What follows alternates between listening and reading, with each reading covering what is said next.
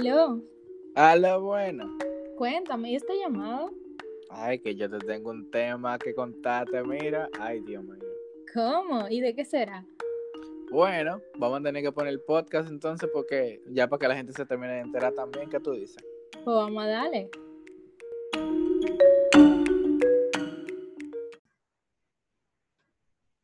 Hola a todos. Señores, hoy tenemos un tema chulísimo porque hoy vamos a hablar sobre un- una lectura que tuvimos recientemente, pero nos vamos a enfocar en un tema que a todo el mundo le gusta. ¿Cuál es ese tema? Definitivamente, hoy nosotros vamos a hablar sobre el dinero, lo que a todo el mundo le gustaría tener. Pero eh, este, esta reflexión está ambientada en el libro de Sapiens, de Animales a Dioses, un libro que fue publicado en el 2011, que nos va a relatar una breve historia de la humanidad. El libro fue escrito por Yuval Noah Harari, yo creo que lo estoy diciendo bien, no sé, no estoy segura. Creo. Él fue un escritor y un historiador israelí. Entonces, ¿cómo? No, no, claro. Entonces, bueno, señores, esto tiene unos fines educativos, pero nosotros no nos vamos a cohibir de decir lo que nosotros pensamos, porque ese es el punto. Así es. Hablando del dinero, y antes de hablar del dinero, yo quisiera como que hablar de, de las historias, porque eso fue algo que a mí me gustó muchísimo, y era que decía como que nosotros somos expertos contando historias, como que nosotros la vida entera hemos vivido del cuento, y sería como que decirlo como que raro, sonia- sonaría raro, pero como que es así realmente, o sea, nosotros nos hemos inventado un montón de historias y unas personas se han creído algunas y otras personas se han creído otras. Pero ¿qué pasa? Que hay una historia que se la ha creído todo el mundo. ¿Cuál es esa historia? Porque dime. La gente, la gente, todo el mundo cree en una religión diferente. Yo puedo creer en el cristianismo, tú puedes creer en el cristianismo, pero el amigo tuyo, el vecino, puede creer en, en el budismo, por ej- por ejemplo. Pero ¿qué historia? Se la llegó a creer todo el mundo, porque óyeme, eso, para que todo el mundo se la cree que sea un muy buen storyteller. Exactamente, es una habilidad que a nosotros nos enseñan, pero nosotros no sabemos el poder de ella. Hasta después de que nosotros leemos este libro, que nos damos cuenta realmente cuál es el poder que tiene la persona de crear una historia y de hacer que todo el mundo la crea. Y esa historia que tú hablas es definitivamente el dinero. O sea, no hay ninguna civilización que yo conozca que no, no entienda ese valor que tiene el dinero en la sociedad. Aunque no lo utilicen o lo quieran negar, o sea, no hay manera de que una persona, tú vayas a una civilización en estos días y no sepan ese valor que tiene el dinero. Ya sea que lo representen con papel, con, eh, con piezas de metal, lo que sea. Y Con lo que sea. definitivamente. Antes, por ejemplo, era trueque que se usaba. Exacto, pero como quiera, estamos hablando de un sistema económico, estamos hablando de dinero, un valor que se le da a un objeto que realmente simplemente representa lo que tú puedes llegar a tener con ese objeto, o lo que tú puedes llegar a intercambiar con ese objeto. Entonces, a la gente, a, a la, la gente lo ve como una representación de lo que puede conseguir con esto. Y Es como un método, eh, bueno, es un método de cambio.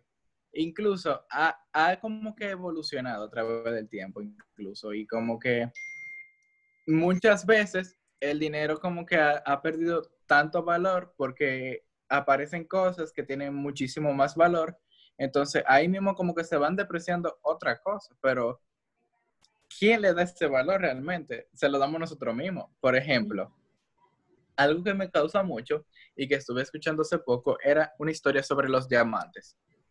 De cómo los diamantes eh, se- son tan caros, o sea, ¿por qué son tan caros? Porque son tan famosos, porque la gente lo quiere tanto.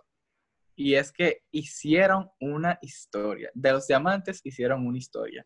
Literalmente esa historia me gusta mucho porque es de que un señor creó un monopolio referente a los eh, diamantes. Y él controló todas las fuentes de distribución, creo que era.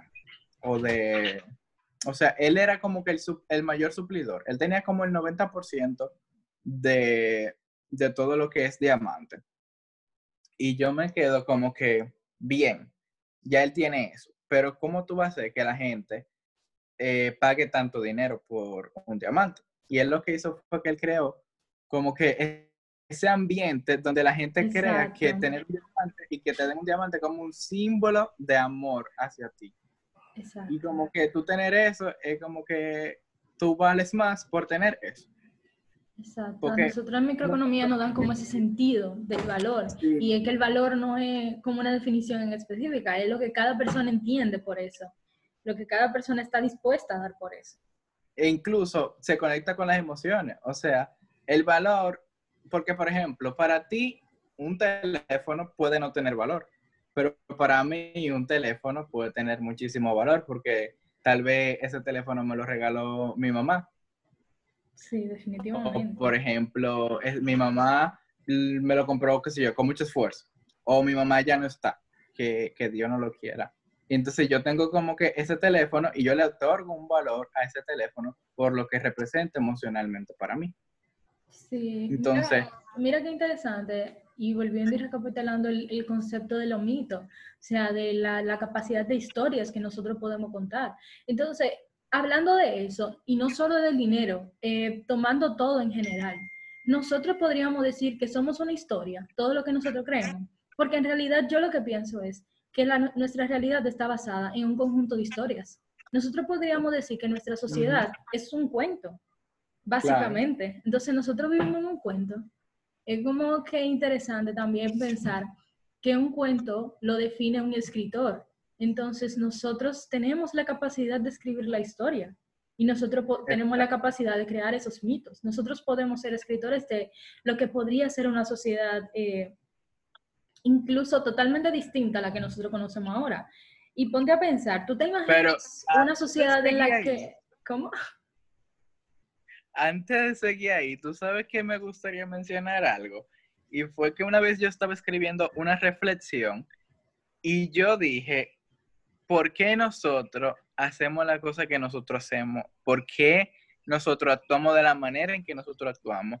Y, fue como que una serie de cosas que, yo como que iba viendo. Y al final, lo que nosotros hacemos y como nosotros somos está definido por con quien nosotros y, y el entorno que nosotros nos rodea, o sea, como que con quien nosotros nos formamos y como que nuestro entorno. Entonces, es como que repetido, como que tú tienes la decisión de continuar con lo que tú sigas aprendiendo o tú tienes la decisión de simplemente como que borrón y cuenta nueva, pero eso no es fácil, o sea, tú haces borrón y cuenta nueva de todo lo que tú tienes como que desde chiquito aprendiendo y como que todo eso como que te influencia lo que tú eres. Sería ese como que un cambio de identidad totalmente. Y justamente hoy yo venía escuchando un poquito de hábitos y, por ejemplo, para tú cambiar algo, para tú, por ejemplo, cambiar tu mentalidad frente al dinero, tú tienes que también cambiar eh, el valor que tú le das al dinero. Como que recapitulando un ching, como que tú también tienes que cambiar el, valor que tú le das al dinero. Muchas veces la gente no tiene dinero o se gasta el dinero muy pronto porque no le da suficiente valor al dinero. Entonces, eso podría ser un buen tema. Vamos a hablar del valor del dinero como que, ok, planteándote una pregunta, ¿tú crees que el sentido que la persona le da, o sea, el valor que una persona le da al dinero, puede ser totalmente reemplazado? O sea, pero reemplazado quiere decir que haya una cosa que lo sustituta, eh, que lo sustituya, perdón. ¿O tú crees que puede ser completamente eliminado sin que haya algo que lo sustituya? Bueno, es que el dinero es una representación de confianza. Es como que yo sé que cuando yo te dé a ti mi celular y tú me des un dinero a cambio, con ese dinero que tú me das a cambio, la gente que ah, cuando yo vaya a adquirir otra cosa más, yo sé que con eso que yo tengo ahora en mano, que esa papeleta, eh, yo voy a poder adquirir algo nuevo. Entonces, tal vez no sea representado por una papeleta, por una moneda, por qué sé yo, eh, pero que sí que sea algo que, le genere una confianza universal. De que si yo, por ejemplo, quiero irme de viaje, yo me llevo dinero, que no sería dinero, y que donde yo esté, la gente lo entienda como que eso tiene suficiente valor para yo adquirir lo que yo quiero. Pero pasa algo pasa algo, y es que eh, en el mismo libro de Sapiens habla de un señor que él tenía sacos de, arroz, creo que era. y eh, había un señor, él como que necesitaba zapatos. Entonces, ¿qué valor tenían esos zapatos para él? Él no tenía zapatos.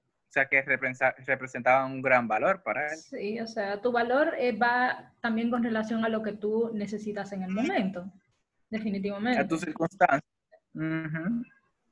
Sí, claro.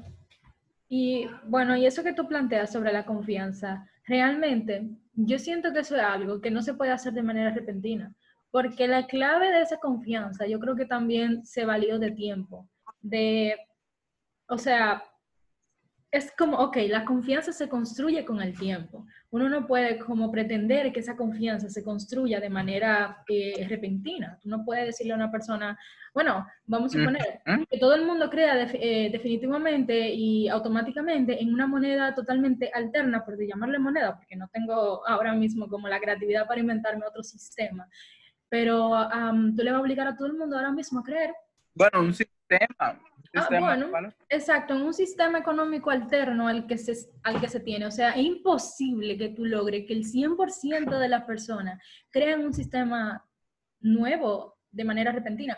Ahora, ¿es imposible que se haga a través del tiempo, con el tiempo? Yo creo que es posible, si uno se lo va eh, poniendo como poco a poco. Y yo creo que así, de hecho, no solamente el dinero, cualquier tipo de realidad que nosotros nos, que nosotros nos planteemos, o bueno, en realidad no, cualquier mito que nosotros le propongamos a la sociedad en, en la que nosotros nos, eh, nos exponemos, se puede hacer realidad si se construye con el tiempo. Pero tú tienes que tener esa capacidad de contar una historia, esa capacidad de, de convencer a las personas y hacer de que esas personas crean en ti. Porque así es como lo han hecho las personas que tienen grandes empresas. ¿Cómo lo han hecho? ¿A través de qué? a través de, la publicidad. Crear confianza. Eh, y, es, y todo se basa sobre eso, en generar confianza, la, la, cantidad de confianza suficiente, porque el exceso de confianza también hace daño. Todo en exceso hace daño. Todo en exceso hace daño. hace daño. Y mucha confianza también hace daño, porque tú puedes como que tener extra confianza en un sistema que tal vez no vaya a funcionar. Claro, claro. Mira las religiones. De hecho, mira las religiones. Ahí mismo lo ponemos. Yo soy una persona que, creyente, claro que sí, pero el ser creyente no me hace una persona ignorante ante los hechos que han pasado durante la historia. Una persona por creer ciegamente en algo puede terminar eh, siendo lastimada, porque si una persona que no debió haber estado, eh, ¿cómo te digo?, liderando esa ideología, en este caso yo estoy hablando de los líderes eh, religiosos, tú me entiendes. Si esas personas crean una forma de pensar que realmente no es conveniente, pero les conviene a ellos específicamente, y para todo lo demás le es, eh, perjudicial, eso le hace daño a las personas. Y eso es eh, gracias a que las personas tienen un exceso de confianza en algo. Ellos están creyendo ciegamente en una ideología, en una forma de pensar, y de hecho, qué interesante. Ponte a pensar, la... persona realmente, como todo el mundo cree en un sistema económico de manera igualitaria, o sea, como todo el mundo cree en el dinero, se pueden aprovechar de, esa situación. ¿Tú crees que se están aprovechando de nosotros? Bueno, mira, eh, yo lo llevo ahora mismo a la fe. la, fe. es la certeza de lo que no se ve. Eh, ¿Y que, cómo que sigue? La fe es la esa. Yo sé que malísima con las frases, no me preguntes. Y, y, como la confianza en, algo así, pero el punto es de que es eso mismo. Yo no sé, pues es un papel con tinta que tiene algunos otros elementos más, pero no es más de ahí. O sea. Pero es que así como cualquier otro, otro sistema de pensamiento, siempre hay personas que lo controlan. Entonces, si hay personas que pueden estar controlando una forma de pensamiento, ellas tienen la capacidad de no solo controlar, sino manipular todas las decisiones que nosotros tomamos. Yo no soy la única persona, yo creo que no, ¿verdad? Porque si no, yo estoy declarándome como una loca aquí. que he pensado alguna vez que nosotros realmente somos como si fuéramos... ¿Tú has jugado a los Sims alguna vez, para ponerte un ejemplo? Como que si nosotros fuéramos un juego de simulación y que alguien estuviera controlando todo lo que nosotros hacemos, todo lo que nosotros pensamos y lo que las decisiones que tomamos, básicamente. Pero igual como que si fuéramos controlados. En esos juegos hay misiones y hay cosas que tú tienes que alcanzar como para pasar al próximo nivel. Y ese sería como que el reto. Eso es como lo que tú sabes que tú tienes que hacer. Pero... Me pensar que el próximo nivel realmente es una ilusión creada para que tú sigas jugando. O sea, mira qué interesante, viejo. que tú te pones a pensar como... Um, tú te pones a pensar como, por ejemplo, las, las, los juegos, por ejemplo, cuando tú pasas un siguiente nivel, realmente lo, es más de lo mismo, Simplemente que ellos te lo cambian un poco para que tú te sientas siempre más interesado y más interesado. Y así mismo funciona el mercado.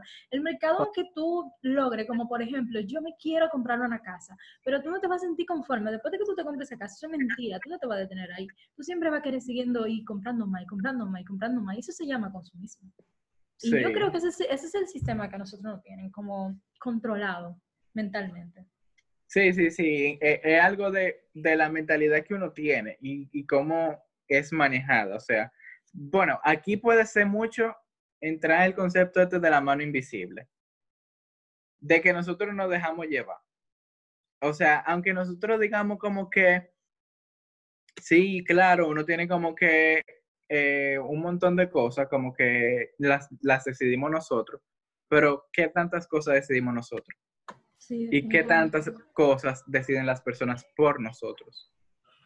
Definitivamente. Y eso también va con nuestra habilidad como que de ceder eh, en ciertas situaciones, porque por ejemplo, muchas veces uno se encuentra frente a, a, circunstancias como que tú sientes como que tú estás llevando la contraria como que a todo el mundo, pero como que tú la estás llevando a la contraria y como que tú sientes como que tienes que parar, pero como que tú no paras porque tú sientes como que es un sentir, es algo como que está dentro de ti.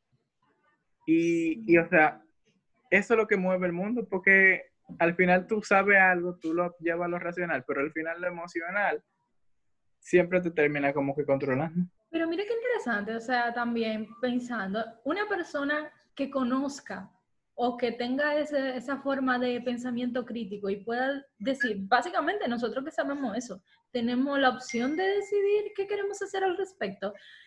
Porque, ok, yo lo sé, pero yo estoy dispuesta a básicamente romper reglas sociales para imponer mi forma de pensar. O yo estoy entonces eh, sacrificando, o no sacrificando, tomando la decisión de seguir el mismo sistema y no ser, qué sé yo, un bicho raro en la sociedad, porque básicamente tú eres un antisocial si no sigues las reglas sociales.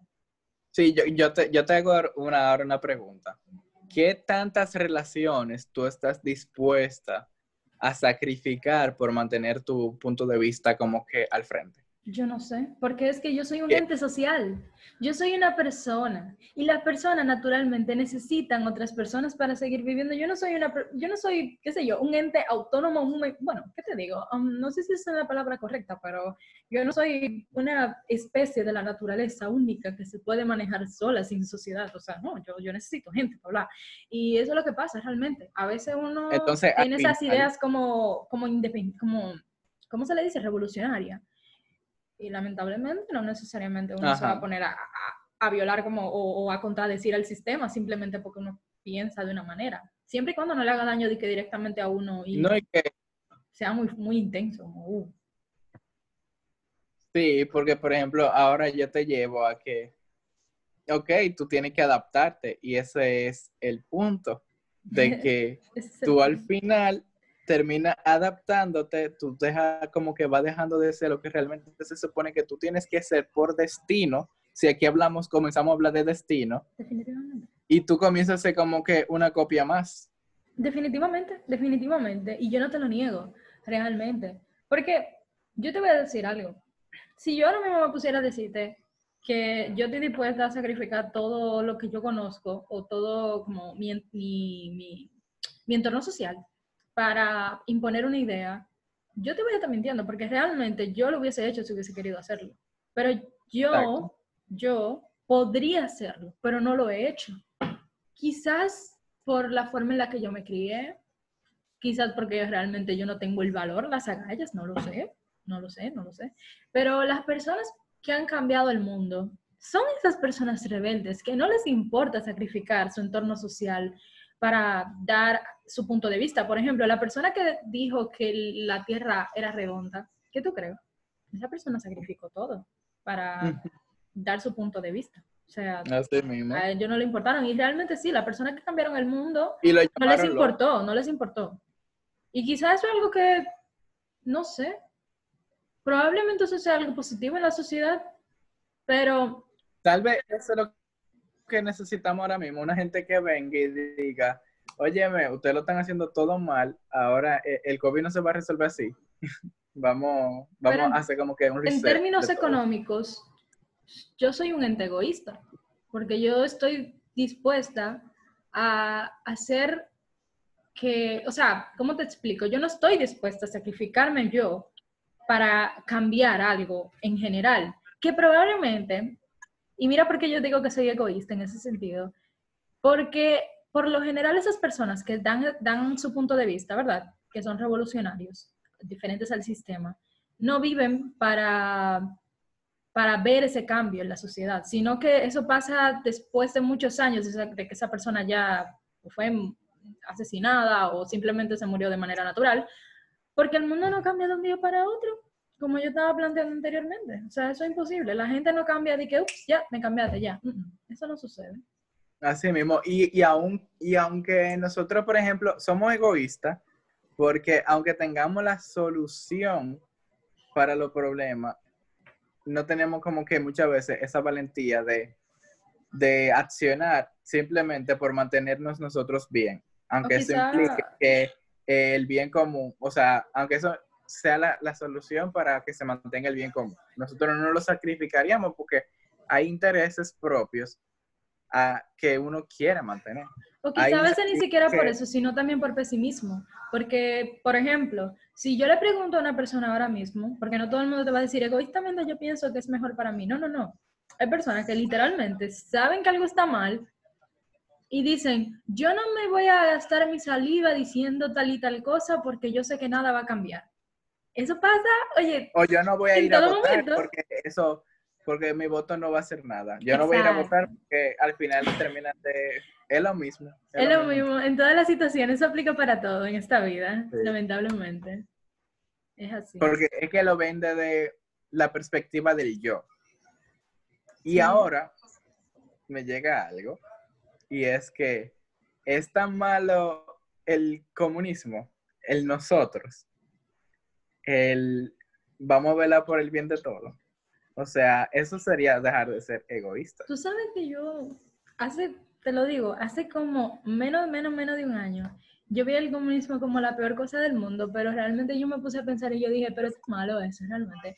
Yo sé que esa forma, ese sistema, eh, no hay prueba de que funcione. Hasta ahora no, yo no he visto ningún sistema que funcione bien. No funciona hasta ahora. No funciona, no funciona. Pero...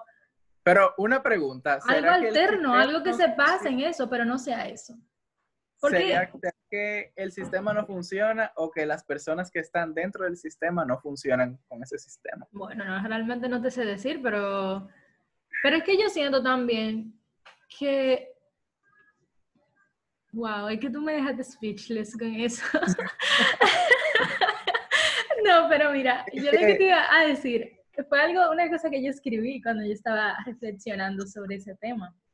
Y es que a mí me interesaría conocer un sistema alterno y que todavía no haya sido aprobado por alguna sociedad, porque yo no quiero que me hablen como de algo que ya existe, que ya, ya se probó y, no, y se sabe que no funciona, y dígase comunismo, socialismo, etcétera, etcétera, algo alterno al capitalismo, que nos haga una mejor sociedad. Sí. Pero en ese momento, declarando eso, yo estoy diciendo que lo que nos hace una mala sociedad, pero eso es muy, muy relativo a esa palabra mala, es el capitalismo. Y yo soy una persona que vive en el sistema capitalista y no solo vive en él, sino que se comporta a través de él. Entonces, ¿cómo yo egoístamente voy a hablar mal del capitalismo si yo soy una persona que se mueve a través del sistema capitalista? Puta, porque no hay que ser, no hay que ser eh, mentiroso. Exacto. Uno se goza su vida. Exacto. O sea, uno se la goza como sea, aunque uno sabe que al final va a tener cierta consecuencia. ¿Y tú sabes cómo yo defiendo mi punto de vista? Que eso es parte del desarrollo cognitivo y eso es parte del, uno de los últimos capítulos, yo creo que de Sapiens, cuando habla de que nuestra revolución se basa en que nosotros hemos sido capaces de aceptar nuestros propios errores. Y eso es lo que nos hace una sociedad que básicamente puede aprender de ellos. Que el aceptar tus, tus, errores es lo que te hace avanzar, es lo que te hace a ti poder reformular, porque yo lamentablemente no puedo confiar en una cosa, excepto mi religión, que lo siento, ya me he retrogado, lo que sea, yo sí voy a creer en eso, meramente. Pero claro está que yo acepto que hay errores. Yo acepto que hay errores en todo lo que yo creo en este momento. De hecho, reformulo lo que yo dije. Yo no creo meramente en la religión, yo creo en Dios. Porque la religión también tiene errores, porque la religión se creó por humanos. Y todo el humano comete errores, lamentablemente. Y eso es así. Entonces, wow, nos mucho del tema.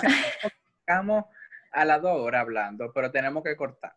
Entonces, para el próximo capítulo tendremos que hablar de religión. Definitivamente. Eh, eh, es algo que me dejó con muchas preguntas para ti. claro, claro. Pues entonces nos despedimos. Esta fue la llamada con Natalie Durán. Y Jonathan Díaz. Nos vemos, señores. Fue un placer.